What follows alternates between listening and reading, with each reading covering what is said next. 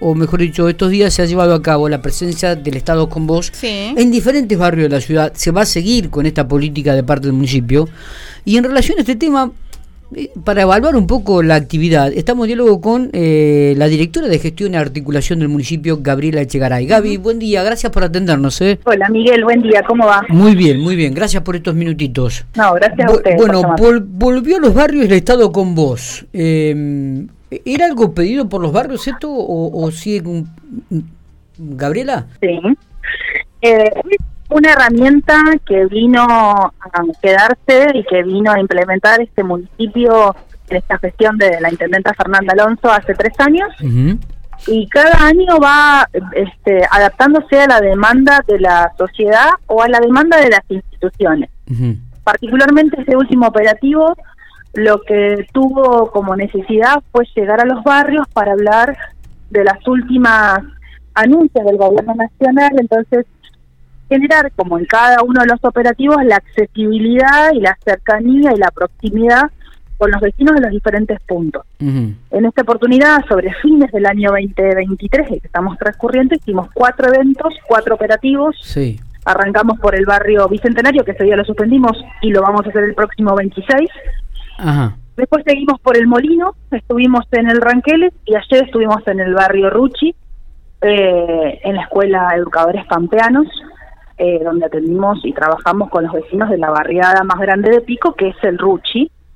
Eh, y nada, estuvimos trabajando con las organizaciones nacionales, provinciales y municipales, que son las que nos acompañan y también se han apropiado de esta estrategia durante el año 2021, 2022 y 2023. Eh, o sea que nos gusta siempre reflejar por ahí el número, digo, ¿qué, qué, qué estadísticas podemos manejar de la cantidad de gente que ha pasado en este circuito donde visitaron los barrios eh, y, y los servicios que están prestando, ¿no? Cu- ¿Cuáles son aquellos que, que, que son más recurrentes, eh, donde el vecino se vuelca para, para sus datos?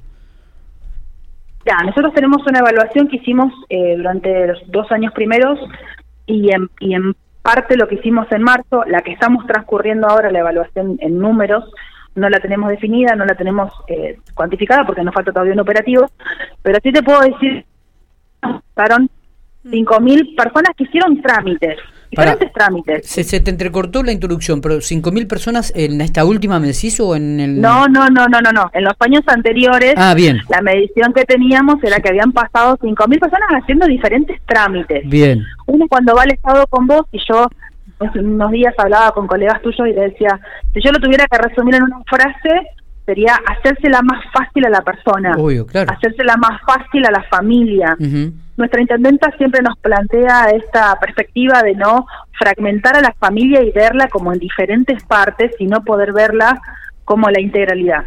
Y el desafío de este programa es vernos como integralidad los agentes del Estado.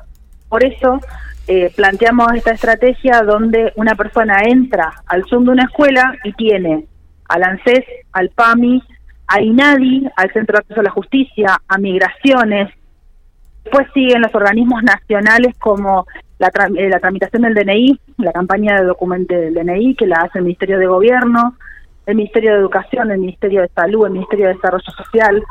Eh, y en, a nivel municipal se han sumado las áreas municipales más demandadas o que nosotros consideramos que son las más importantes de llegar, Sí. como por ejemplo sacar el turno para hacer la licencia de conducir, Claro. en el ba- en- lo sacan en el barrio y lo terminan en el nivel central. Está bien. Eh, la, la caja, la caja de recaudación, la averiguación de, de deuda, Claro. la generación de planes de pago, el cementerio, que es un trámite que uno deja siempre y posterga por una cuestión Es verdad. de que siempre uno lo va pateando para adelante, viste que esto que son los trámites esos que no hacemos cotidianamente.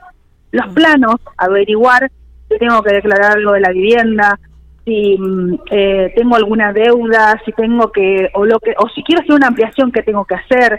Bueno, este tipo de trámites son los que llegan al barrio, como así también Sí, gestionar un, crédito de economía social. que son que son digo fundamentales no porque son consultas que de repente una persona supongamos que vive en el barrio Ruchi tiene que trasladarse sino al municipio sacar un turno esperar que se lo atienda digo y ahí lo tiene a metros de la casa. Digo que es me parece que est- est- esto es para rescatar no y para subrayar. Sí, nosotros cuando evaluamos el programa más que cuantitativo es cualitativa la evaluación, ¿no? Uno puede decir, bueno, ¿qué le pasa al vecino que tiene que ir, perder diferentes mañanas de su día, de su trabajo, hacer diferentes trámites y todo lo que le pasa al momento de trasladarse desde la periferia al centro, la documentación que tiene que volver a, a su casa a buscar y volver a empezar? Bueno, un poco la idea es esta, es decir, bueno, yo llego al barrio con el mismo empleado que te atiende en la caja de la municipalidad, te va a atender en la caja del barrio.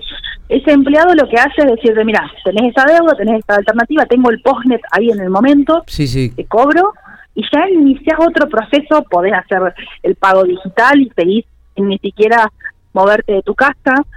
Hay alternativas, hay que usar las herramientas de la tecnología, Así que un poco la idea de este estado con vos, que vuelvo a decirte, es más cualitativo que cuantitativo, tiene que ver con eso, con que cada vez que la marca, porque nosotros lo consideramos ya que la gente cuando sabe que está el operativo ya sabe lo y se imagina lo que hay adentro. Exactamente. Eh, se acerca y se le resuelven un par de problemas y de situaciones que capaz que tiene pendiente. Pero además con esta anticipación de que, por ejemplo, el 26 de, noviembre puede ser, me dijiste, o el 26 de octubre van a estar, de octubre van a estar en el barrio Centenario. ya la gente sabe que van a estar ahí y ya la gente prepara las consultas que, requiere, ¿no? Eh, También va al registro civil con el tema del, DNI. Este, claro, mucha gente, que de hecho es el trámite siempre más solicitado, la actualización de los niños eh, en el ingreso escolar o si perdiste el documento, lo que hace la gente del Ministerio de Gobierno es traer el operativo al, al Estado con vos y generan ahí el trámite del documento, como si vinieras al registro civil. Está bien. Y además es gratuito, además. Está, en el barrio es gratuito. Entonces, al tiempo te llega el DNI a tu casa. Se eh, hace la toma de la huella, se hace la firma y se hace la foto. Todo se hace en el barrio. eh, Imagínate una mamá con varios chiquitos, veo cada vez que hacemos esto, veo lo mismo. Mamá con varios chiquitos que trasladarlos hasta el centro. Todas las que somos mamás sabemos lo que significa. además es clave que, que, es gratuito, Gaby, en el barrio. Y bueno, y eso también cambia. Sí, Ale, es gratuito, es, son trámites que son necesarios porque para cualquier beneficio tenés que tener la documentación actualizada, tener mínimo el DNI. Mira, ayer me pasó con un chico que era extranjero y que venía a buscar la gente en migraciones, ayer no estuvo en migraciones porque vino el anterior, digamos, este no vino, y me decía, mira, me están pidiendo el trámite este y yo sé que migraciones está solamente en Santa Rosa. Entonces, ya a ese chico le ahorramos el viaje, la papelería que llevar eh, digo, y son trámites fundamentales para seguir existiendo, digamos, viviendo y haciendo las cosas cotidianas de tu vida. Eh, Así que tiene ese sentido. Escuchándote, digo, eh, ¿algún otro servicio que se agregue, alguna otra iniciativa que estén pensando para los próximos, no sé si para concretarla ahora en el 2023, pero yo digo, pensando ya en el 2024? primero eh, hay un cambio de gestión que tengo que ser respetuosa de los procesos. Ah, todavía no sabemos si vas a seguir o no. Bien.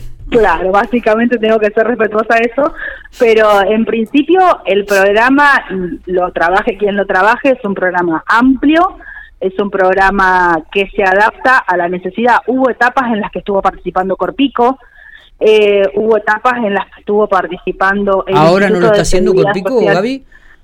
No, en estas últimas cuatro no. Yo siempre mando las mismas invitaciones. Ah, y, por ejemplo, hubo en pandemia la participación de salud y vacunaban en el estado con vos. Claro. No es un, no es, eh, un eh, operativo ni un programa rígido. Es sumamente adaptable al barrio. Está bien. Eh, decir, en este barrio necesitamos trabajar deporte. Bueno, vamos a trabajar una estrategia de deporte o trabajar la participación ciudadana. Está bien. cualquier operativo, cualquier situación en función de la necesidad o del barrio o de las instituciones. Vuelvo a decir que en este caso era contar y que la gente tuviera a mano al ANSES, donde había diferentes trámites para hacer ahora en estos tiempos, digamos. Está, perfecto. Gabriela, te agradezco muchísimo estos minutos, ¿eh? como siempre queríamos hablar con vos, queríamos profundizar esto. Eh, le decimos a la gente entonces del barrio Bicentenario que el 26 de octubre van a estar allí. 26 de octubre vamos a estar ahí haciendo el último operativo de esta última tanda del 2023. Perfecto. Abrazo grande y gracias por estos minutos. Gracias a usted, un saludo grande.